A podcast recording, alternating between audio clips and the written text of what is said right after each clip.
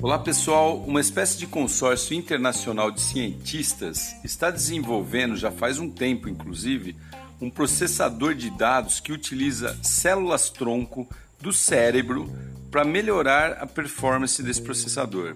É isso mesmo. Você deve saber aí, ou já deve ter ouvido falar, né, alguém falar a respeito, que o cérebro humano é o melhor computador do mundo.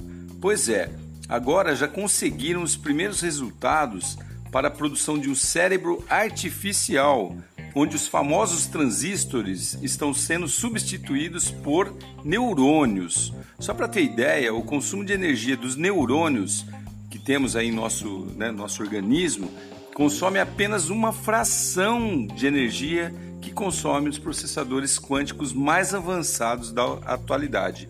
Imagina a revolução que isso não vai causar no processamento de dados.